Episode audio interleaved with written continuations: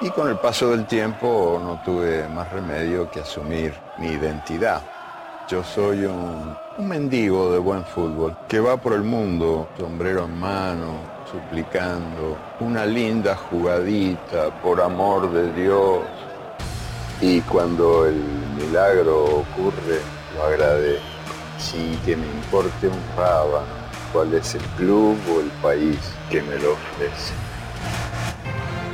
De la única religión que no tiene ateo. Escucha el deporte. La barra por Ibero 90.9. 9 de la mañana con 4 minutos. Bienvenidos amigos. Arranca la barra, arroba la barra guion bajo MX. Omar García Cosío de este lado del micrófono y dándoles la bienvenida a esta hora deportiva a través de esta estación. El día de ayer no estuvimos con ustedes porque eh, justo a la una de la tarde dio comienzo Capital 99. Esta cobertura, por supuesto que año tras año Ibero 90.9 realiza en el Corona. Este es el mismo caso. De hecho, a la una de la tarde vuelve a arrancar esta transmisión desde allá, desde la curva 4 del Autódromo de los Hermanos Rodríguez. Pero antes de ello vamos a darle 60 minutos a la información deportiva porque vaya que ahora sí se nos acumuló eh, la información. Por una parte, el día de hoy, final de la Copa del Mundo Sub-17 México, que estará buscando su tercer título en la especialidad. Eh, a un Brasil que se le ganó en la primera ocasión allá en Perú con la diferencia de que ahora estará actuando como local y por supuesto las circunstancias e implicaciones históricas que siempre lleva una final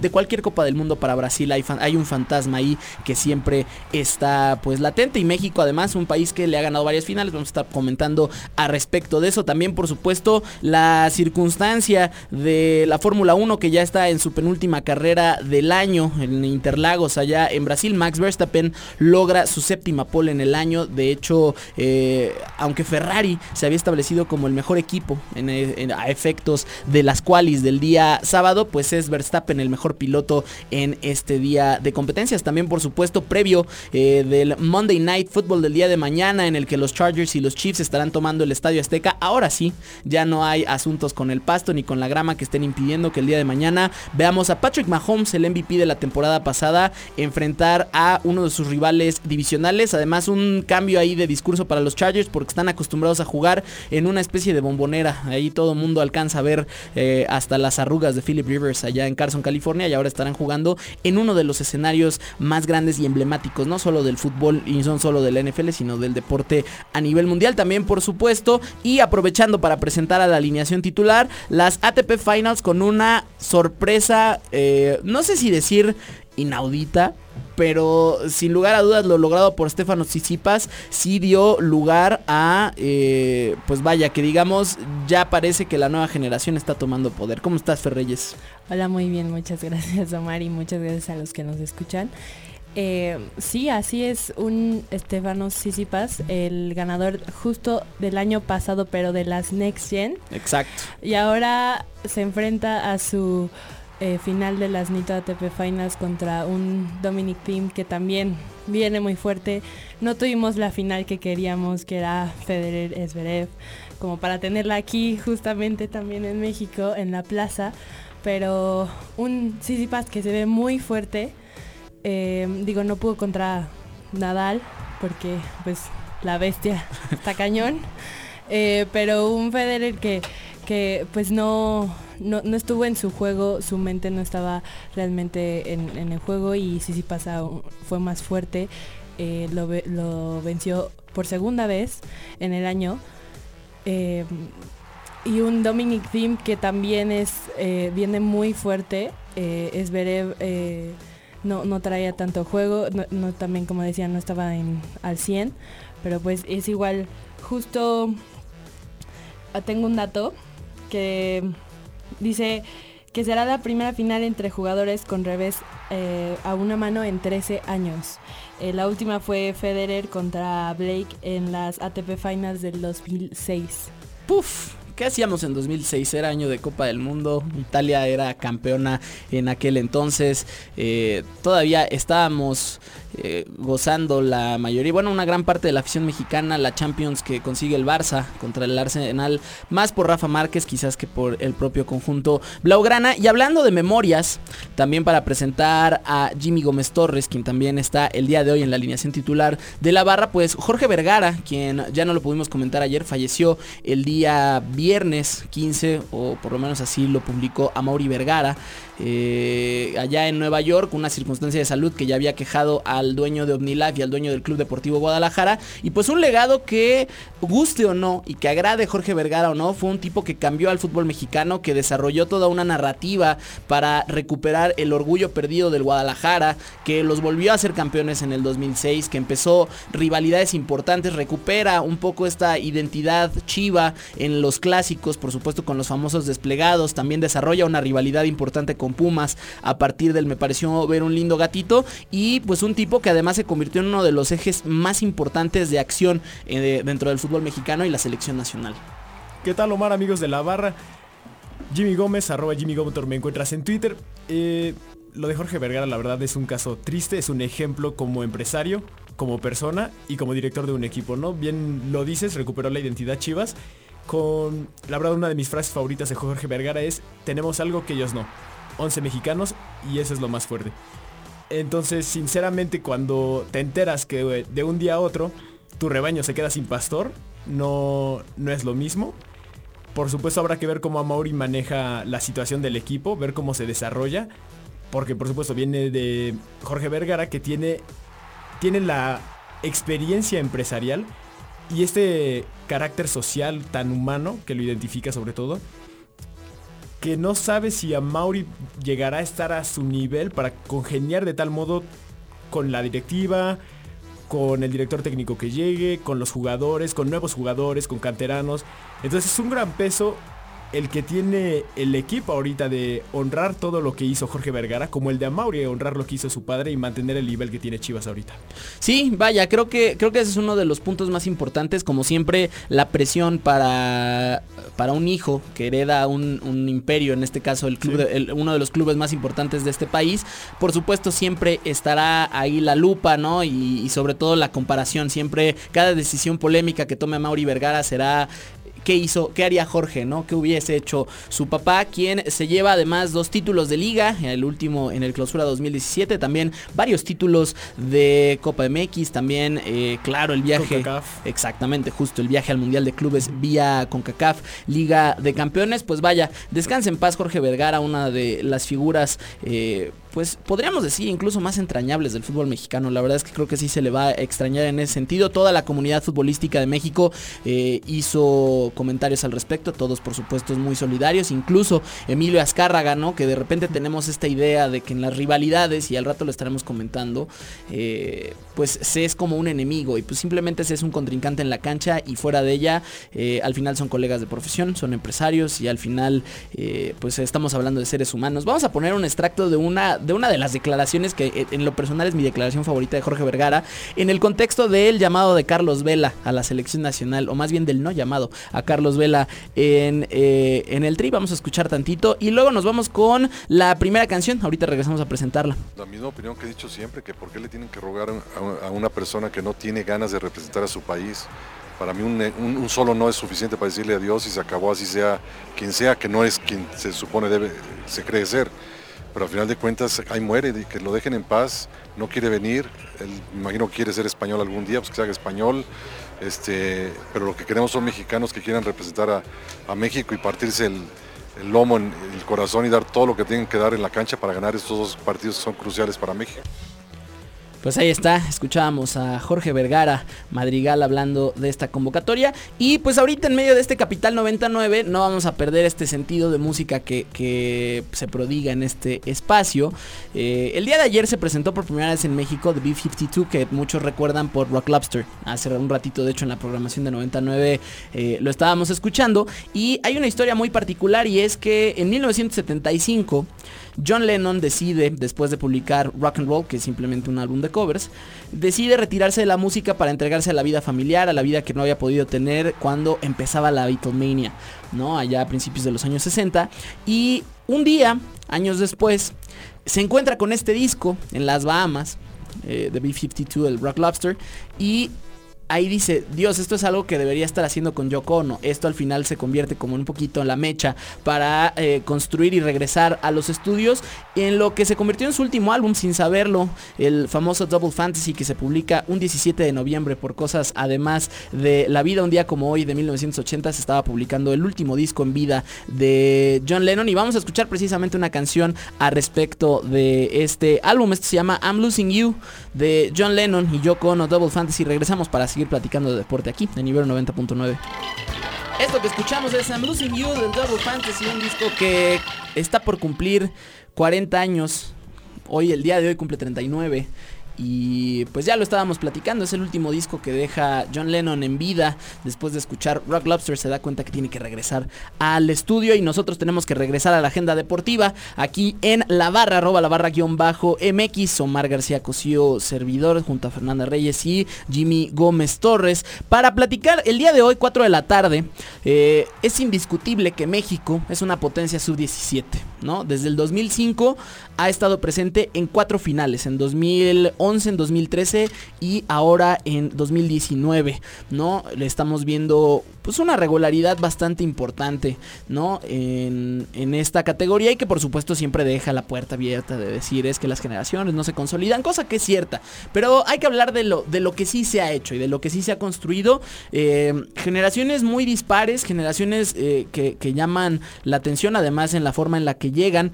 De hecho, de las de las cuatro veces que México ha llegado a esta instancia en la Copa del Mundo, esta es la que lo hizo con menos triunfos. Hay que destacar ese punto. En 2005, cuando le ganan precisamente a Brasil, y ahorita daremos un par de datos curiosos que además coinciden ahí, los astros siempre tienen unos caprichos impresionantes para hacernos eh, eh, eh, reflexionar ¿no? sobre el tiempo, el espacio y demás. En 2005 se llevan cinco triunfos y apenas una derrota. En 2011 acá en México, por supuesto, paso perfecto, siete ganados, cero empatados y cero perdidos En 2013, cuando llegan a aquella final ante Nigeria, y que terminan perdiendo. Fueron cuatro triunfos y en esta ocasión o hasta este punto eh, van tres victorias, dos empates y una derrota apenas que llegó ante Italia en la fase de grupos y pues estaremos enfrentando a un Brasil que es local y ya lo estábamos platicando al inicio, pues siempre tiene este karma, ¿no? Con las finales en su país, 1950 y el maracanazo aparecen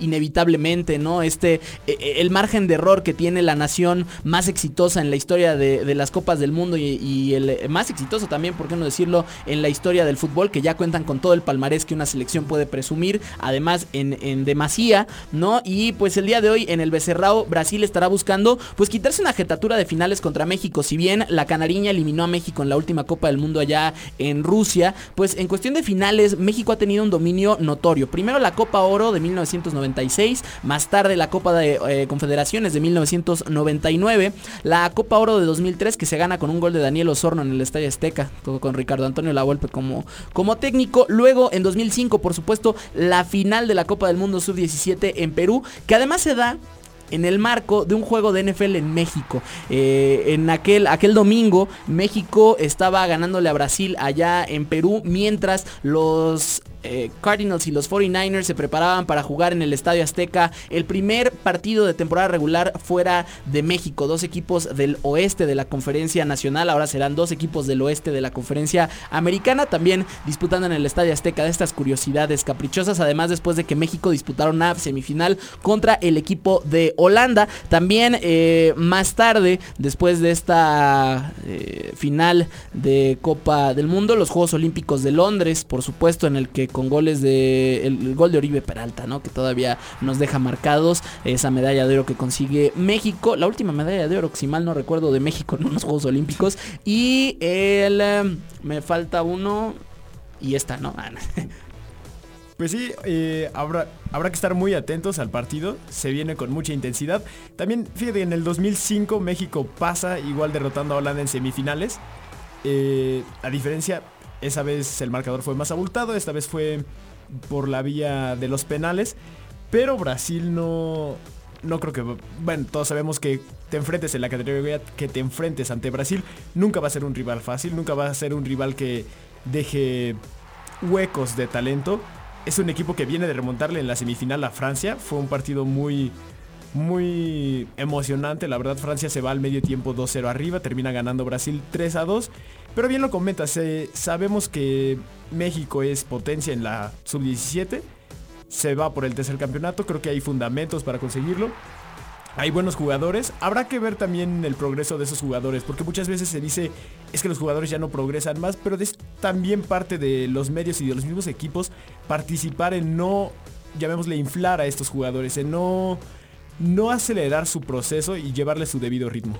Pues sí, creo que esa es, es una de las circunstancias, ¿no? Y por supuesto todo lo que hemos investigado y hemos publicado acá, en el que pues muchas veces el camino de estos jugadores se ve trunco, porque eh, se ven expuestos primero a una mediatización a la que pues quizás todavía no estén eh, con la capacidad de manejarlo, ¿no? La circunstancia de la fama, y también al ritmo de los equipos y por supuesto a los objetivos de los equipos. También, eh, si mal no recuerdo, comentábamos que hay equipos y hay proyectos como el de Ricardo Ferretti al frente de los Tigres, donde el joven no, no es una prioridad. la prioridad es el resultado inmediato y se prefiere el refuerzo, digamos, que ya esté un poco más consolidado en su carrera al desarrollo de futbolistas jóvenes. Hemos visto el caso de Pachuca, que ha desarrollado lo mejor que ha dejado México en eh, los últimos años. Por supuesto, Irving Lozano y Héctor Herrera como ejemplos tangibles de este desarrollo. También, por supuesto, Eric Gutiérrez, que, está ya en el, en el PCB. Entonces, pues sí, el, asunto es, y, para hacer un poquito también hincapié, hay, hay seis años de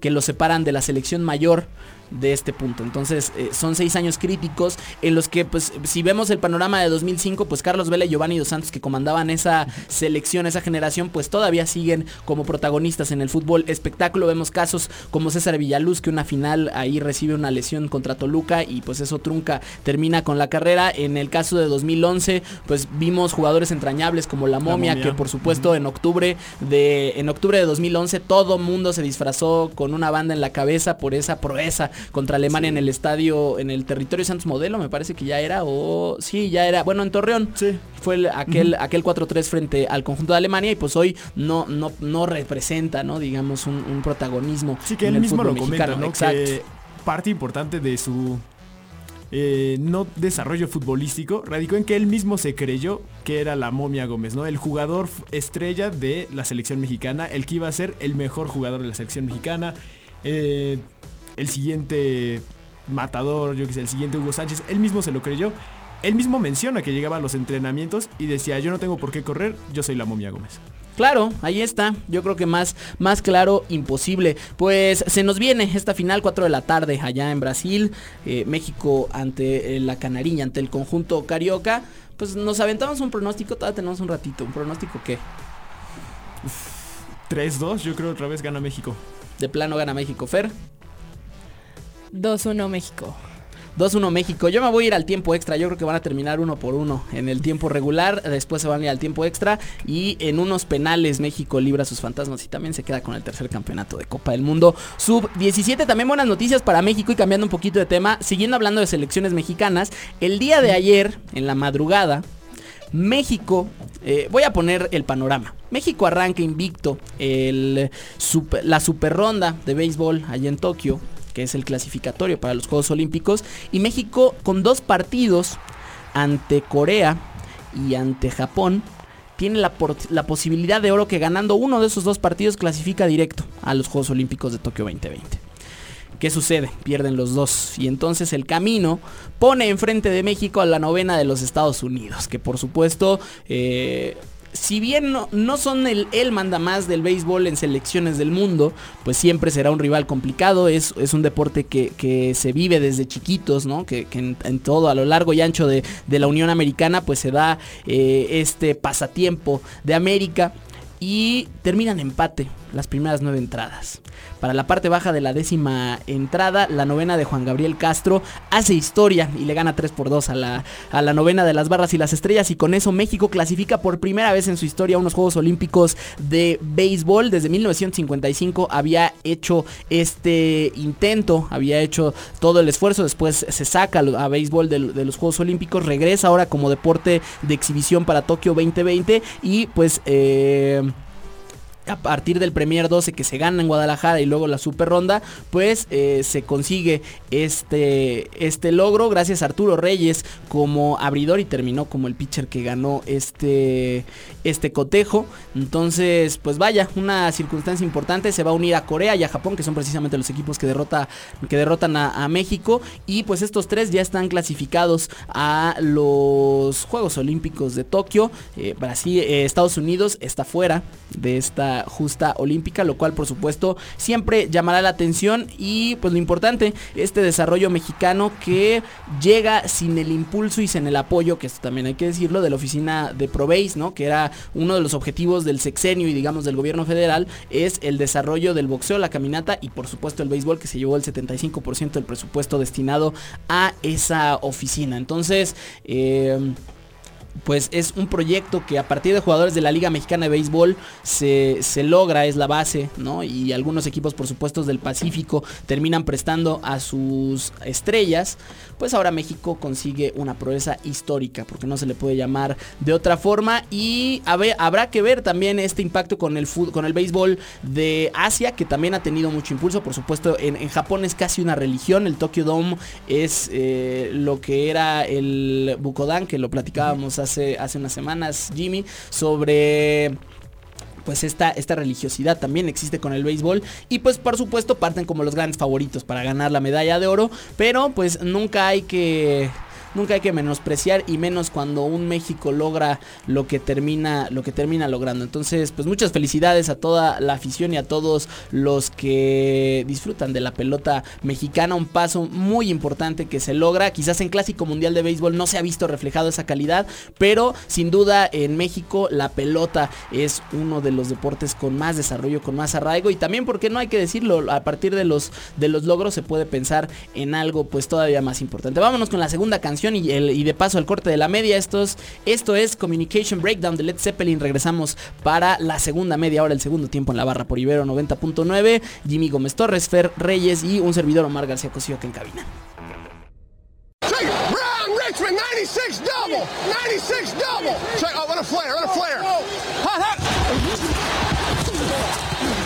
Escucha el deporte. drops, looks, la barra. Regresamos, arranca la segunda parte, arroba la barra guion bajo MX regresa. Eh, pues esta segunda media hora que le vamos a dedicar al resto de la agenda deportiva, como ya les estábamos comentando, pues este lunes por la noche se estarán enfrentando los Chiefs y los Chargers desde la cancha del Estadio Azteca. Esto en el marco del tercer juego de México, de la, de la Mexico Series que, desarrolla NFL y que pues de unos años para acá, sobre todo desde 2007, desde 2005, que, que fue eh, un evento casi esporádico, digamos, fue, fue un poco como para empezar esta apertura internacional, empezar a ver, pues se ha ido desarrollando y que Londres se ha convertido en esta segunda capital de la NFL en la que ya recibe juegos múltiples, cuatro a la temporada y pues México poco a poco abriéndose paso para recuperarlo el año pasado, pues la circunstancia del pasto en el Estadio Azteca, eh, primero se cambia la grama del Azteca, se cambia el tipo de pasto, digamos, el rollo de, la especie de pasto, vaya, en, la cancha del Azteca y nunca se le dio tiempo para que se reacomodara, tenía esta una parte sintética, o sea, no todo era pasto natural, había ciertas partes que eran sintéticas y que suponía que daban pues mucha mayor estabilidad, ¿no? A la cancha.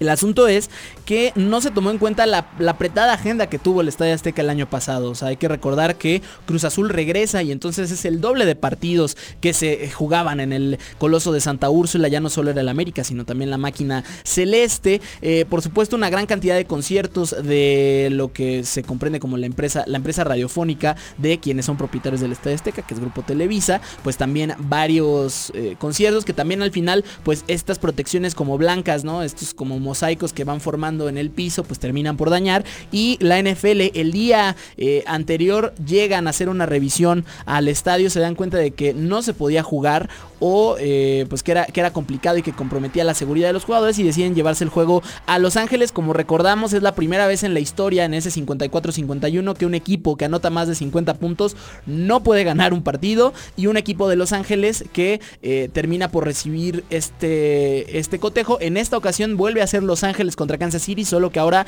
enfrente de los Chargers, un duelo divisional que... Eh, quizás pueda definir un poco más tarde efectos de la postemporada. Chiefs y Chargers con récords espejeados. Los Chiefs todavía ahí peleando el primer lugar de la división con 6 ganados y 4 perdidos, mientras que los Chargers llevan el récord opuesto, 4 triunfos por 6 descalabros y que esto también es importante decirlo, fue este conjunto angelino el que entregó el juego de casa, no es un eh, eh, administrativamente los Chargers van a fungir como equipo local, pero no es lo único que ha pasado en la NFL y que esto hay que también destacarlo, el jueves por la noche, fecha en que arrancó esta semana 11, los Browns Primero es una hazaña, ¿no? Lo que lograron. Fue su cuarta victoria en los últimos 20 partidos ante los Steelers que pues ya los tenían ahí medio de clientes y consiguen este triunfo 21-7 con dos pases de anotación de Baker Mayfield, otro más por tierra. Lo, que llamó la atención fue el final del partido. El partido ya estaba decidido, quedaban 8 segundos en el último cuarto y los Steelers estaban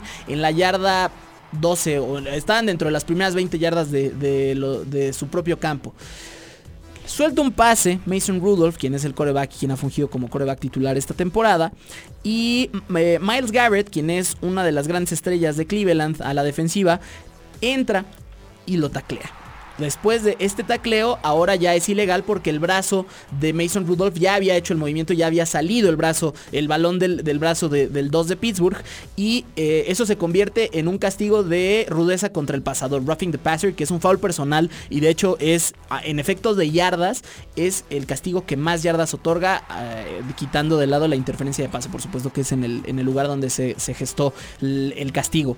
¿no? Entonces, después de esto, Rudolph tiene una reacción ante la agresión de Garrett y se hacen de empujones. Entonces trata de empujarlo se para Rudolph, Garrett también ya se están levantando y al final eh, Garrett le arranca el casco a Rudolph y utiliza el casco para golpear en la cabeza al mariscal de campo de Pittsburgh, por supuesto esto ya eh, en una circunstancia insostenible y ahí la línea ofensiva que cumple su labor incluso fuera de jugada, protege al mariscal y se le van todo el mundo encima a Miles Garrett. Al final, después de, toda esta circunstancia, pues era de, era de esperarse, ¿no? Un castigo ejemplar para los involucrados en la pelea, no, no solamente a Miles Garrett, quien se llevó la peor parte sin lugar a dudas de este, pues de esta, de esta circunstancia, el quien de hecho termina, prácticamente terminó su año. Tiene una suspensión indefinida, sin goce, sin goce de suelto.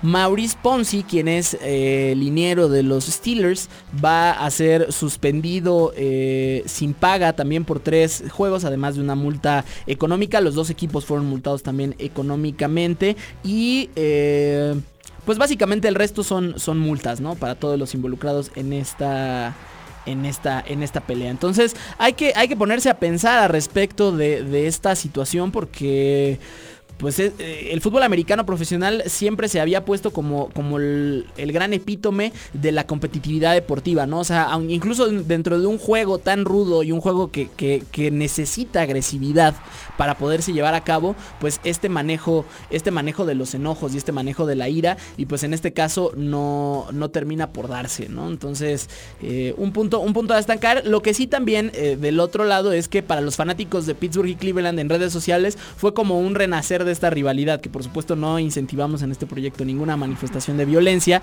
dentro o fuera de un terreno de juego, pero eh, llamó mucho la atención como esta, esta recuperación y bueno, al final se ven dos veces al año estos dos equipos del norte de la conferencia americana. Sí, así es. Y justamente otro partido como muy importante que hay que destacar es el de Nueva Inglaterra contra Filadelfia. Justamente la revancha de Super Bowl hace dos temporadas, esa derrota de 41-33. Mal, eh, digo, tiene, según Tom Brady, que todavía no ha cerrado esa herida. Y pues igual viene la buena noticia para él, es que ya no está Nick Foles.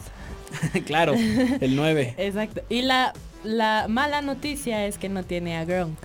Claro, a Rob Gronkowski, quien fue su ala cerrada durante muchos años y eh, por supuesto partícipe de esta dinastía de los Pats que lleva tres Super Bowls consecutivos, dos títulos en ese mismo espacio y que están buscando igualar a los Bills de Buffalo como los únicos equipos en la historia en lograr cuatro supertazones consecutivos. Eh, sí, un partido que por supuesto llama la atención, dos veces Super Bowl, Super Bowl 39 en Jacksonville, casa ahora de Nick Foles y el Super Bowl 52 en Minnesota, que justo ya lo decía Fer, fue la primera victoria de los Eagles y el primer campeonato para esa ciudad en fútbol americano desde 1960. Cabe destacar, por supuesto, esas dos jugadas en la que Tom Brady no puede hacerse con el pase completo que le hubiera dado un primero y diez importantísimo en aquel punto en la primera mitad. Y Nick Foles que en una cuarta y gol hace el touchdown que quizá pudiéramos pensar que eh, consiguió el partido. Al final fue el diferenciador en uno de los mejores Super Bowls que ha habido en, en la última etapa. Esto también hay que, por supuesto, destacarlo. Y por supuesto también la cercanía geográfica porque Filadelfia y Boston se encuentran muy cerca y eh, profesan rivalidades, además de que son dos ciudades que eh, fungen como pilares de la independencia de los Estados Unidos, eh, en Boston que arranca y, termina en Filadelfia, pues también la circunstancia deportiva en otros espacios, ¿no? Por supuesto, el Sixers contra Celtics, que además ahorita está al rojo vivo por el, el crecimiento importante que han tenido el conjunto de la ciudad del amor fraternal con su quinteta y pues otras circunstancias, ¿no? También ahí quizás lo único que los une es el odio eh, a Nueva York, ¿no? ahí que, está, que está un poco en medio. Eh, Sí, es cierto, el partido del domingo seguramente. Este Eagles contra Patriots también. El 49ers Cardinals, que ya lo comentábamos, primer partido de temporada regular. Los Niners que vienen de perder el invicto enfrentándose a unos Cardinals que todavía en Arizona se quedaron a tres puntos de empatar el partido a los Niners. Entonces, a pesar de que no han sido el equipo que han esperado ser esta temporada con tres eh, victorias, seis descalabros y un empate, pues eh, por ahí se le puede medio colar, ¿no? Hay una circunstancia compleja para los 49ers porque después de este partido se estarán enfrentando a Green Bay.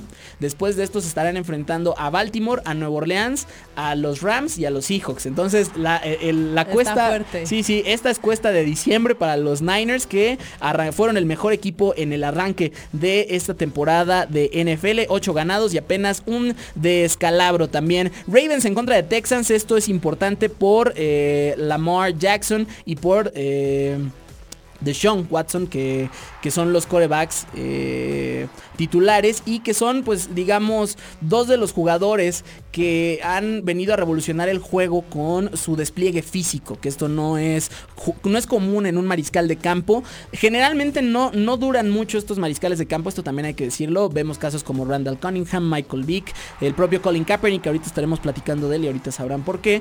Entonces, pues, una rivalidad que se gesta eh, Lamar Jackson y de Sean Watson. Ese era, el, ese para, para establecerlo un poquito. Empieza, esta rivalidad empieza desde la época colegial. Los dos compartieron eh, espacio en la NCAA todavía. Eh, en aquel entonces todavía con el conjunto de Clemson y de Louisville. Y ahí pues, estaban en esa competencia por el trofeo Heisman, ¿no? Que es el, máximo honor que se le puede entregar a un jugador colegial. Y en 2016 terminan enfrentándose, ¿no? Entonces, eh, pues vaya, se, se, volverán, se volverán a ver. Entonces, eh, Ravens en contra de Texans, dos equipos también que están ahí. Los Ravens como uno de los claros contendientes de la conferencia americana.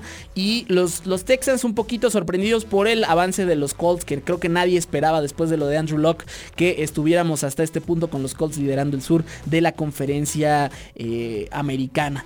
Y pues también por ahí los Rams y Bears, dos equipos que el año pasado bien pudo haber sido el campeonato de conferencia, a no ser por la sorpresa ahí de Filadelfia y, el gol de campo errado de los osos de, los osos de Chicago, pues se estarán enfrentando pues un poquito para enderezar sus respectivos barcos. Los Rams que van 5 ganados y 4 perdidos contra unos Bears con 4 y 5 esta la semana. Por supuesto descansa el conjunto de Seattle, descansa el conjunto de Tennessee, descansan los Giants y descansan los Packers que ya lo decíamos estarán enfrentando a San Francisco el próximo el próximo domingo. De hecho, también el primer intercambio de, domingo por la noche, si recuerdan, hay una regla en la NFL que a partir de la semana 10, la NFL puede modificar el horario de los juegos a discreción, sobre todo cuando empiezan a tener ya eh, pues un poquito de circunstancias de, postemporada y que ya empieza a, tener... Eh, pues estos tintes importantes, se decidió quitar el eh, Eagles contra Panthers de la próxima semana y poner el Packers contra 49ers desde el Levi Stadium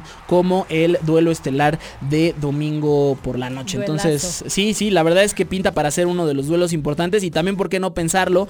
Eh, posible campeonato de conferencia eh, de, de la Nacional y que este partido pudiera definir quién lo recibe, porque en caso de que eh, los, los 49ers ganaran el partido de hoy, eh, su récord ya sería de 9-2 y estarían enfrentándose a los Packers que están con su semana de descanso en 8-2. Entonces, si ganan los Packers, eh, el récord, primero ya el criterio de desempate, si terminan con récord igual, pues eh, el, que prevaleció, digamos, en este partido termina recibiendo el juego, que es una circunstancia importante porque si bien San Francisco es un clima relativamente frío, no es Lambeau Field y no es Green Bay, Wisconsin, entonces la cuestión del clima también afecta sobre todo en este punto de enero, por supuesto. Entonces ahí queda este, esta semana que ya esperamos con ansia que dé arranque el Monday Night acá en el Estadio Azteca. Vámonos a escuchar otra canción, esto se llama I Don't Wanna Grow Up, no quiero crecer, de Tom Waits. Regresamos a la barra ya para darle el cierre Fórmula 1, Interlagos y por supuesto siempre el homenaje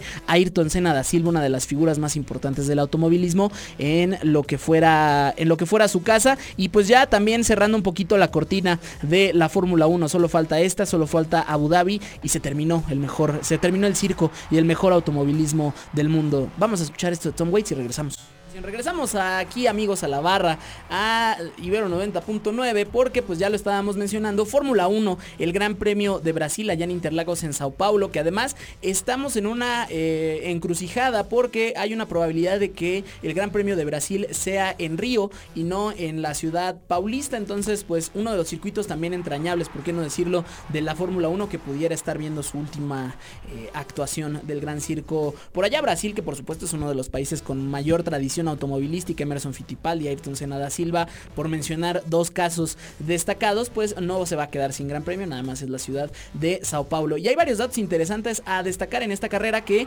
pues si bien ya perdió un poco el interés el campeonato como tal de la Fórmula 1, porque ya nada más es un poco la contemplación antes de, de que coronen tanto a Lewis Hamilton por sexta ocasión como a Mercedes en, eh, pues en este lapso, además campeonatos consecutivos, pues hay, hay varios puntos a destacar. Max Verstappen estará saliendo el día de mañana desde la pole position. Ahora sí se la respetaron, ¿no? No como eh, en el Gran Premio de México, donde también la había perdido. Escoltado por Sebastian Vettel y Lewis Hamilton. Entonces también hay que destacar eso, repartido entre Mercedes, Ferrari y Red Bull, que al final son los equipos realmente contendientes de, de de la Fórmula 1. Charles Leclerc de Ferrari va a estar partiendo desde la cuarta, Valtteri Bottas de Mercedes en la quinta y Alexander Albon de Red Bull desde la sexta. El The Best of the Rest corresponde a Pierre Gasly de Toro Rosso, mientras que Checo Pérez pues no tuvo una buena eh, quali, un buen sábado y pues estará largando pues lejos, lejos desde de la parrilla de salida, ¿no? Sí, así es. De hecho, dijiste que Leclerc estaba en la cuarta clasificación. Bueno, se había quedado en el cuarto pole position de eh, clasificación, pero no, por, por un cambio de, de motor. Va a arrancar en el decimocuarto. Ok. lugar, ajá, por enfrente de, de Checo Pérez, de hecho. enfrente de todo, no, este, sí, al final, eh, gracias por el dato Fer, esto es importante, también Carlos Sainz por un cambio de motor va a estar largando desde la última posición, de hecho no se pudo clasificar el día de ayer y también estará largando pues atrás, atrás. Y pues ya lo estábamos diciendo, Checo Pérez que va a estar desde la decimoquinta posición y Lance Stroll desde la decimoséptima Racing Point que al final no puede terminar de establecerse. Eh, y pues ya llegamos a este punto, ¿no? En el que, insisto, faltan solo dos carreras, el domingo primero de diciembre será el final de la temporada 2019 de la Fórmula 1 con mucha, eh, una temporada que ya empieza a marcar como este cambio de pauta y este cambio de era, porque en 2021, todavía el próximo año ya empezaremos, empezaremos a ver cambios en la Fórmula 1, sobre todo en temas de presupuestos, porque como lo comentamos en la transmisión especial que tuvimos desde el Autódromo Los Hermanos Rodríguez, la distancia de, eh, inversión por parte de Red Bull, Ferrari y Mercedes pues sí, sí dista mucho y ahora va a haber un tope de 175 millones de euros año con año para que puedan invertir en sus coches, lo cual pues hará la competencia mucho más importante y también llamará la atención el caso del movimiento de los pilotos, a dónde se van a ir, cómo se van a ir moviendo y demás. Entonces, eh, pues Max Verstappen largando desde la primera posición y una carrera especial para Sebastián Vettel, ¿no? Este, Sí. este Gran Premio de Brasil. Así es, con eh, 100 carreras, con la escudería Ferrari. Eh, muy importante. Y justo un dato este de Vettel es que es la segunda pole de su carrera eh, y superó apenas por 0.123 segundos a, justamente a Vettel de Ferrari allá en Interlagos. Que es un... Sí, sí, es nada, es un mini, parpadeo. Es nada. Sí, sí, nada. sí, o sea, no, E- es un parpadeo y que precisamente los cronómetros cada vez más especializados permiten abrir esta brecha. Pues está terminando la Fórmula 1, ya todos los deportes están empezando a acabar, la MotoGP también, además esta semana con el final de al final con, con el retiro de Jorge Lorenzo, una de las grandes de las grandes figuras. Vámonos a escuchar una canción y regresamos para enlazarnos allá al Mayacoba Golf Classic que también allá en que también en México eh, hay eventos importantes, no solo en la capital. Regresamos, esto es Allison de Pixies y regresamos rapidísimo para terminar este programa.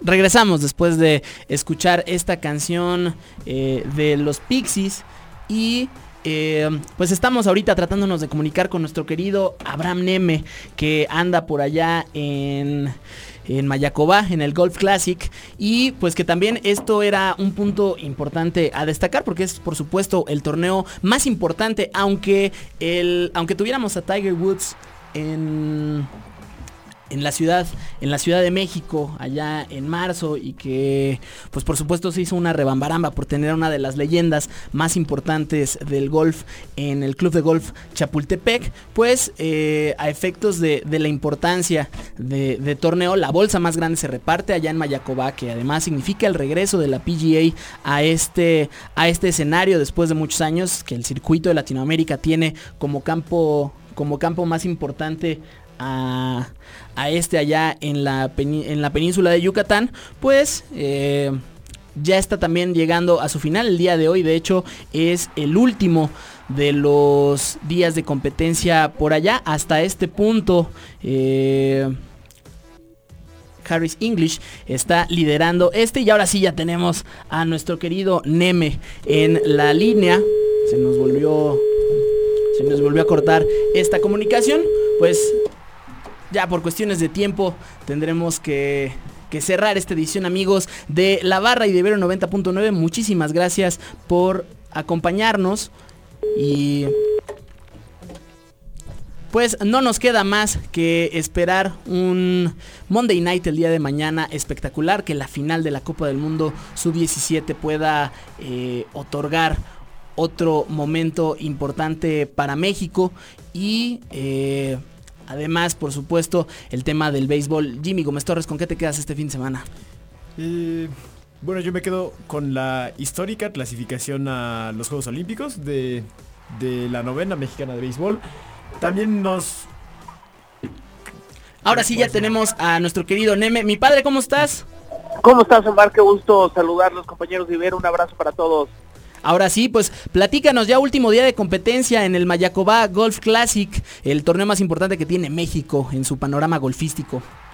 Último y intenso día el que va a tener el Mayacoba Golf Classic. Hoy recordar que el jueves, que es el día que arranca este torneo, no se pudo jugar por cuestiones climatológicas, por lo que hoy se van a tener que jugar dos rondas, 36 hoyos para poder encontrar al campeón de este torneo. Gran, gran actuación de los mexicanos, los hermanos Carlos y Álvaro Ortiz.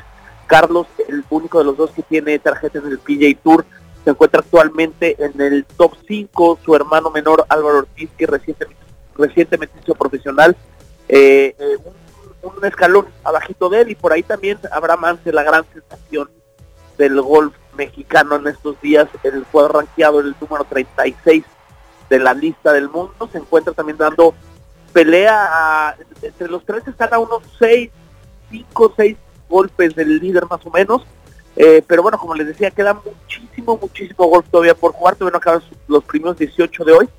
Eh, entonces, bueno, se pueden venir muchas, muchas sorpresas. Ojo, porque la verdad es que es una vibra muy especial aquí en Playa del Carmen de Riviera Maya. Y en una de esas, amigos, en unas horitas vamos a estar festejando un triunfo mexicano después de 47 años. Por supuesto, creo que ese es el punto más importante, mi querido Abraham Neme, pues se nos está acabando el tiempo donde te podemos encontrar para seguir no solo, no solo la conversación, sino todo el golf, eh, tanto mexicano como internacional. Nos encuentran en arroba golfshot-mx en Twitter y en Instagram, golfshotmx en Facebook y en W Deportes todos los jueves de 10 a 11 de la mañana a sus órdenes, compañeros. Pues ahí está, mi querido Neme, te mandamos un fuerte abrazo y pues ya estaremos platicando la próxima semana también porque el, golf ya también está llegando a su cortinazo final en, esta, en este 2019 y pues por supuesto hay que ir recorriendo palma a palma de lo que sucedió este 2019 en, eh, en el deporte de caballeros. Gran año golfístico, ¿eh? Sí, sí, la verdad creo que hay que destacarlo y también el, el, el, impulso mexicano que tuvo dio, dio para mucho, mucho que conversar. Entonces te mandamos un fuerte abrazo y seguimos con esta charla. Y lo que falta, mi amigo, un abrazo, cuídense. Claro que sí, un abrazo. Él fue Abraham Neme desde allá, desde el Mayacobá Golf Classic. Ahora sí, Jimmy Gómez Torres, ¿con qué te quedas de este fin de semana? Con la clasificación de la novena mexicana de béisbol a los Juegos Olímpicos de Tokio y Cristiano Ronaldo, quien ya nota su 99 gol para Portugal. Ya está a uno de las tres cifras en sus goles de selección. Ferreyes, ¿tú con qué te quedas? Duelazo de en la NFL, Patriotas contra Águilas. y otro que no mencionamos, eh, Dallas contra eh, Lions. Claro, también dos equipos que por ahí andan peleando, los Cowboys que todavía pujan por el liderato de su división, los Lions que se quieren colar ahí como el segundo equipo detrás de los Vikings de Minnesota en el norte de la Conferencia Nacional. Yo me quedo con el Monday Night del día de mañana, por supuesto, todos los detalles por Radar 99 y en todos los espacios. Muchísimas gracias por acompañarnos, mi nombre es Omar García Cosío y en nombre de todo este equipo les doy las gracias por habernos acompañado, que los dioses del balón y la pelota repartan suerte.